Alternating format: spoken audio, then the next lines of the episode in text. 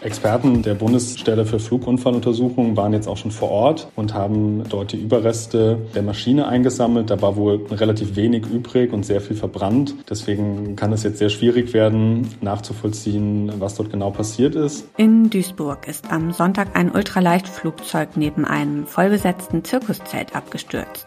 Und vor der Küste Lettlands verunglückte das Privatflugzeug des Kölner Karnevalisten Peter Griesemann. Was über die beiden Flugzeugabstürze bekannt ist, klären wir heute. Rheinische Post Aufwacher. News aus NRW und dem Rest der Welt. Mit Paula Rösler. Schön, dass ihr zuhört. Später im Podcast sprechen wir über ein emotionales Thema. Es geht um Schreikinder. Unsere Reporterin wollte wissen, warum schreien manche Kinder mehr, viel mehr als andere. Gleich mehr dazu. Los geht es jetzt erstmal wie immer mit den Meldungen aus unserer Landeshauptstadt von Antenne Düsseldorf. Hallo, wir sprechen heute darüber, dass der Düsseldorfer Hygienepapierhersteller Hackle durch die stark gestiegenen Rohstoff- und Energiekosten zum Sanierungsfall geworden ist. Dann haben wir noch mit der Handwerkskammer über das Thema gesprochen und dann geht es noch um eine neue Organspendeaktion. Der Düsseldorfer Hygienepapierhersteller Hackle ist durch die stark gestiegenen Rohstoff- und Energiekosten zum Sanierungsfall geworden. Das Unternehmen habe ein Insolvenzverfahren in Eigenverwaltung beantragt, sagte eine Sprecherin des Düsseldorfer Amtsgerichts am Montag. Die massiv gestiegenen Kosten für Material- und Energiebeschaffung sowie die Transporte hätten bislang nicht in hinreichendem Umfang an die Kunden im Lebensmitteleinzelhandel und den Drogeriesektor weitergegeben werden können, klagte das Unternehmen. Düsseldorfer Handwerksunternehmen leiden zunehmend unter den steigenden Energiekosten. Auch das neue Entlastungspaket der Bundesregierung ändert daran nichts. Wirtschaftsverbände kritisieren vielmehr, dass viele kleine und mittlere Betriebe nicht ausreichend berücksichtigt wurden. Welche Unternehmen besonders unter der Energiekrise leiden, dazu Andreas Ehlert, der Präsident der Handwerkskammer Düsseldorf. Besonders natürlich die energieintensiven Unternehmen, unsere Bäckereien, unsere Textilreinigungsunternehmen und viele andere mehr. Hier ist ein wirtschaftlicher Betrieb unter den aktuellen aktuellen Voraussetzungen schon jetzt kaum noch möglich. Die Union fordert derweil Nachbesserungen beim neuen Entlastungspaket. Die wirtschaftspolitische Sprecherin der Unionsfraktion Klöckner sagte der RP, die Ampel müsse kurzfristig Hilfen für die Betriebe auflegen und eine mittelfristige Perspektive schaffen. OB Keller hat die Organspendeaktion Hashtag Düsseldorf entscheidet sich jetzt offiziell gestartet. Bis zum nächsten Tag der Organspende am 3. Juni 2023 sollen an möglichst vielen Stellen Organspendeausweise ausliegen und ausgefüllt werden. Unternehmen wie die Rheinbahn beteiligen sich an der Aktion, so liegen beispielsweise Ausweise in den Kundenzentren der Rheinbahn aus. OB Keller ist Schirmherr der Aktion. Am Antenne Düsseldorf Mikro sagte er uns, warum die Kampagne so wichtig ist. Wir wissen, dass eigentlich eine grundsätzliche Bereitschaft in der Bevölkerung besteht, Organe zu spenden, dass aber im konkreten Fall oft nicht ermittelbar ist, ob der Verstorbene tatsächlich Spender sein wollte oder nicht und die Angehörigen sich dann mit dieser Entscheidung sehr schwer tun. Dem kann man entgegenwirken, indem man den Organspendeausweis bei sich führt und da eine klare Entscheidung dokumentiert ist. Die Organisatoren wollen im Juni zum Organspendetag eine Bilanz ziehen Berlin, wie die Aktion angenommen wurde, nach wie vor können sich weitere Unternehmen, Schulen oder auch Vereine beteiligen. Und so weiter Überblick aus Düsseldorf. Mehr Nachrichten gibt es auch immer um halb bei uns im Radio und rund um die Uhr auf unserer Homepage antennedüsseldorf.de und natürlich in der Antenne Düsseldorf App. Das waren die Meldungen aus Düsseldorf. Ja, von einem Geisterflieger war am Sonntag in ersten Meldungen die Rede, als ein Privatflugzeug offenbar führerlos quer durch Europa flog und dann schließlich vor der Küste Lettlands ins Meer gestürzt ist. Gestern dann die Nachricht und der Schock für den Kölner Karneval. An Bord des Flugzeugs war der Kölner Unternehmer und Karnevalist Peter Griesemann mit seiner Frau und seiner Tochter. Was über das Unglück bekannt ist, klären wir gleich. Zuerst wollen wir aber noch auf ein weiteres Flugzeugunglück schauen, bei dem am Sonntag in Duisburg zwei Insassen ums Leben gekommen sind. Abgestürzt ist ein Ultraleichtflugzeug und zwar nur etwa 100 Meter entfernt von einem Zirkuszelt. Da lief gerade eine Vorstellung mit rund 900 Besuchern. Die Ermittlungen an der Unfallstelle dauern an. Alexander Triesch in Duisburg, was ist bisher über die Opfer und die Unfallursache bekannt? Also heute hat die Polizei bekannt gegeben, dass in der Maschine zwei Männer aus Bottrop und Dortmund saßen. Die sind 54 und 77 Jahre alt.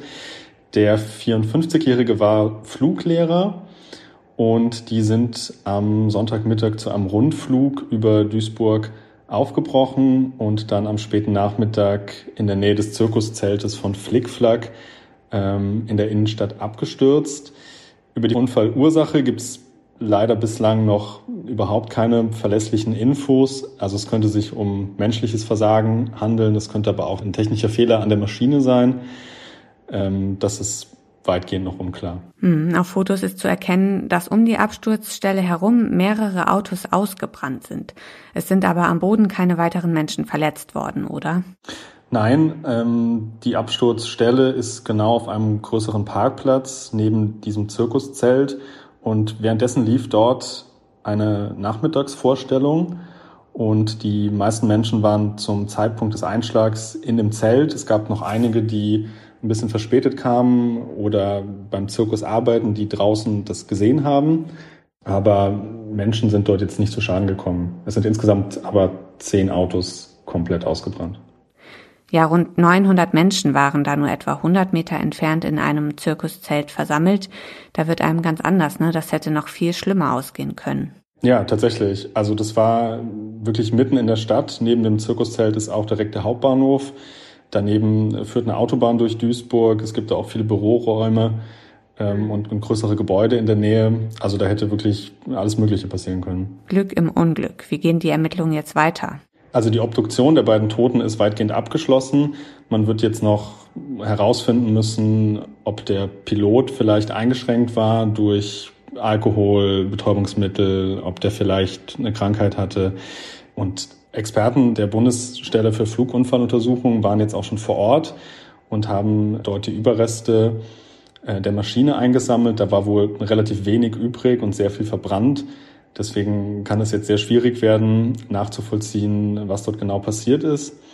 Normalerweise haben Flugzeuge ja einen Transponder an Bord, der die ja, Fluglaufbahn dann äh, auch aufzeichnet und womit man auch am Radar sehen kann, wo das Flugzeug jetzt genau lang geflogen ist. Ähm, bei solchen kleinen Ultraleichtflugzeugen ist es aber gar nicht unbedingt vorgeschrieben, dass ein Transponder ähm, angeschaltet sein muss. Und nach bisherigen Erkenntnissen hatte die Maschine auch keinen Transponder. Deswegen ist da sehr viel noch unklar. Man weiß auch bislang noch gar nicht, über welchen Weg die Maschine genau auf die Stadt zugeflogen ist. Also da ist noch sehr viel unklar und das wird vermutlich noch Wochen bis Monate dauern, bis man da jetzt äh, wirklich verlässliche Erkenntnisse hat. Danke, Alexander Triesch nach Duisburg. Wir halten euch natürlich auf dem Laufenden. Ein Link zum aktuellen Bericht findet ihr auch in den Show Notes. Über das zweite Flugzeugunglück am Sonntag spreche ich jetzt mit meiner Kollegin Helene Pawlitzki aus dem Aufwacherteam. Hallo. Hallo. Auch hier gibt's einen Bezug zu unserer Region, ne? Richtig. An Bord des Flugzeugs, das am Sonntag führerlos durch Europa geflogen und dann in die Ostsee gestürzt ist, war ein Mann, der im Kölner Karneval sehr aktiv war. Peter Griesemann heißt er, 72 Jahre alt, Unternehmer, dem Vernehmen nach sehr vermögend und langjähriger Präsident der Blauen Funken. In den vergangenen fünf Jahren war er auch Aufsichtsratsvorsitzender im Festkomitee. Hm, was wissen wir über den Absturz? Griesemann soll das Flugzeug geflogen haben. Außerdem an Bord waren seine Frau, seine Tochter und deren Lebensgefährte. Es handelte sich um eine Cessna 551, mit der wollte die Familie am Sonntag aus Andalusien nach Köln-Bonn fliegen. Medienberichten zufolge hat sie dort ein Ferienhaus an der Küste. Und irgendwann hat das Flugzeug dann aus unbekannten Gründen den Kurs geändert und war per Funk nicht erreichbar.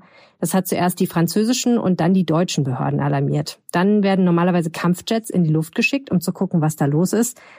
Aber schon der französische Kampfjetpilot hat dort niemanden mehr im Cockpit gesehen. Das heißt, erste Vermutungen gehen in die Richtung, dass die Insassen des Flugzeugs bewusstlos geworden sind, weil es einen Druckabfall oder ähnliches im Flugzeug gab.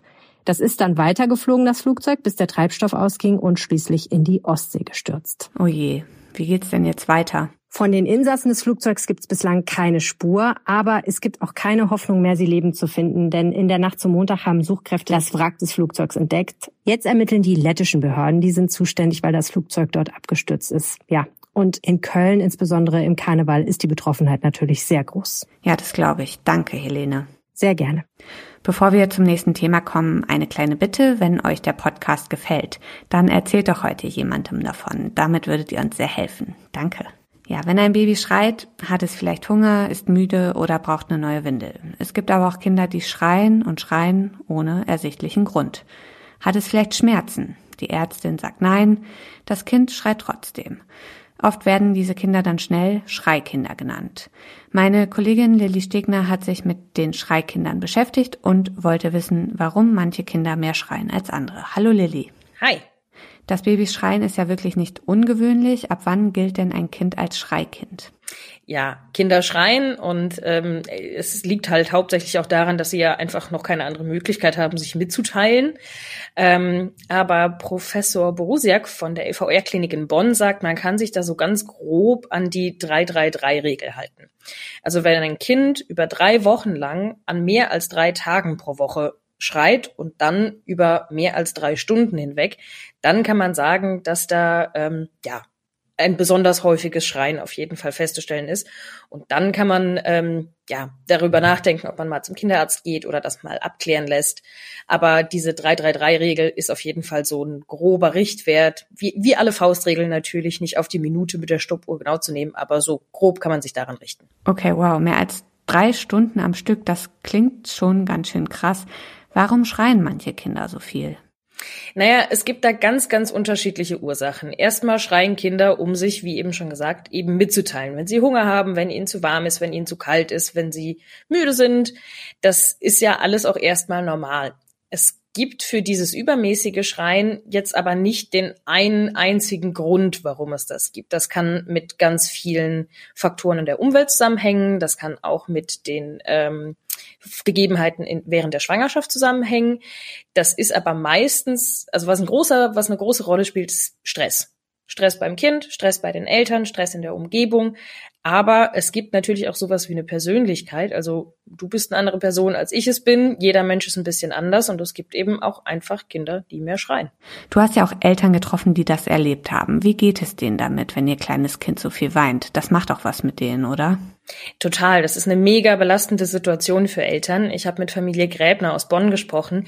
Deren Sohn ist auch ein Schreikind gewesen und ähm, Jessica, die Mutter, hat mir erzählt, dass man da ganz schnell an den Punkt kommt, wo man denkt, man macht irgendwas falsch als Eltern. Man wird, man wird seinem Kind nicht gerecht, man tut nicht genug, man hat irgendwie Schuld daran. Und das ist ein ganz wichtiger Punkt, dass man sagen muss, das ist nicht so. Natürlich gibt es Dinge, die ein Kind zum Schreien bringen können, aber in den allermeisten Fällen ist es bei Schreikindern eben nicht so, dass die Eltern sich irgendwie falsch verhalten oder irgendwas anders machen können. Und das ist auch ein ganz wichtiger Punkt, den zu realisieren und den auch wirklich ernst zu nehmen.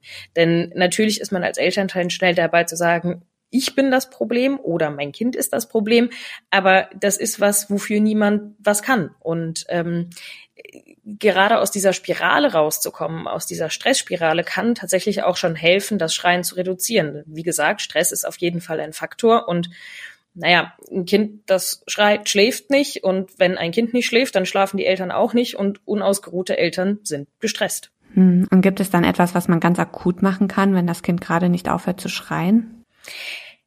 ganz akut, dass das Kind sofort aufhört zu schreien, meistens nicht. Aber was auf jeden Fall hilft, und das rät auch der Professor Borosiak, der übrigens auch der Chefarzt und Leiter des Kinderneurologischen Zentrums in Bonn ist, ähm, erstmal ein Tagebuch zu führen, ein Protokoll. Wann schläft mein Kind? Wann isst mein Kind? Wann schreit mein Kind? Also wirklich das alles ganz genau aufzuschreiben und dann kann man da nach so ein, zwei Monaten versuchen, Muster drin abzulesen. Wie lange schläft mein Kind? Bei ähm, Familie Gräbner aus Bonn hat es zum Beispiel geholfen, ganz langsam und stückchenweise, das ist auch ganz wichtig, die Schlafzeiten am Tag zu reduzieren, sodass das Kind in der Nacht besser durchschlafen konnte. Aber das ist eine super individuelle Geschichte und deshalb kann das eben so gut helfen, ein Protokoll anzulegen, damit man da ganz genau sehen kann, wo kann man an welchen Faktoren ja so ein bisschen rumschrauben. Ein sogenanntes Schreikind schreit ja jetzt nicht ein Leben lang. Gibt es eine Phase, in der es besonders schlimm ist? Bei den meisten Kindern ist das so zwischen ja, dem vierten und dem sechsten Monat der Fall. Ähm, früher hat man auch ganz oft von den berühmten drei Monatskoliken gesprochen, also diese Blähungen und Bauchschmerzen, die Babys in diesem Alter oft haben. Ähm, und man dachte lange, dass sie deshalb schreien. Tatsächlich ist es aber wahrscheinlich eher umgekehrt. Weil sie schreien, schlucken sie viel Luft und naja, Luft im Bauch tut weh. Ähm, das fällt meistens in diese Phase dieses ja vierten bis sechsten Lebensmonats. Bei den allermeisten ist es danach auch vorbei. Also das kann genauso schnell wieder gehen, wie es gekommen ist, aber muss eben nicht. Aber bei den allermeisten beruhigt sich das irgendwann wieder. Hat es bei Familie Gräbner aus Bonn übrigens auch. Und die erste Anlaufstelle, wenn man Hilfe braucht, ist der Kinderarzt? Genau, der Kinderarzt ist immer eine gute Anlaufstelle. Es gibt aber auch noch ganz viele andere Beratungszentren. In dem Artikel, den ich dazu geschrieben habe, habe ich auch noch mal einen Link gesetzt. Es gibt nämlich eine ganz tolle Übersicht, wo man nach Postleitzahl filtern kann und dann findet man direkt die nächste Hilfestelle. Den Link zum Artikel findet ihr natürlich in den Show Notes. Was können Eltern tun, wenn Babys stundenlang schreien und nicht zur Ruhe kommen? Das hat uns Lilly Stegner erzählt. Vielen Dank für die Infos. Gerne. Und wir schauen noch einmal auf das, was heute sonst noch wichtig wird. In Düsseldorf sind heute der britische Prinz Harry und seine Frau Meghan zu Besuch. Sie werben für die in einem Jahr in Düsseldorf stattfindenden Invictus Games, paralympische Wettkämpfe von Kriegsveteranen. Harry und Meghan sollen zunächst an einem Empfang im Rathaus teilnehmen und sich dann ins Goldene Buch der Stadt eintragen. Wir bleiben bei den Royals. Königin Elizabeth II. ernennt heute die neue Premierministerin Liz Truss. Die bisherige Außenministerin tritt die Nachfolge von Regierungschef Boris Johnson an, nachdem sie sich innerhalb der konservativen Partei durchgesetzt hatte. Die Ernennung durch die Queen ist lediglich ein formaler Akt. Zum Schluss noch das Wetter. Das wird heute wechseln, teils stark bewölkt. Im Tagesverlauf gibt es häufiger Schauer und Gewitter. Auch Starkregen ist möglich. Die Höchstwerte liegen bei 25 bis 30 Grad. Das war der Aufwacher vom 6. September mit mir, Paula Rösler. Ich bedanke mich fürs Zuhören und wünsche euch einen schönen Dienstag. Tschüss. Mehr Nachrichten aus NRW gibt's jederzeit auf RP Online. rp-online.de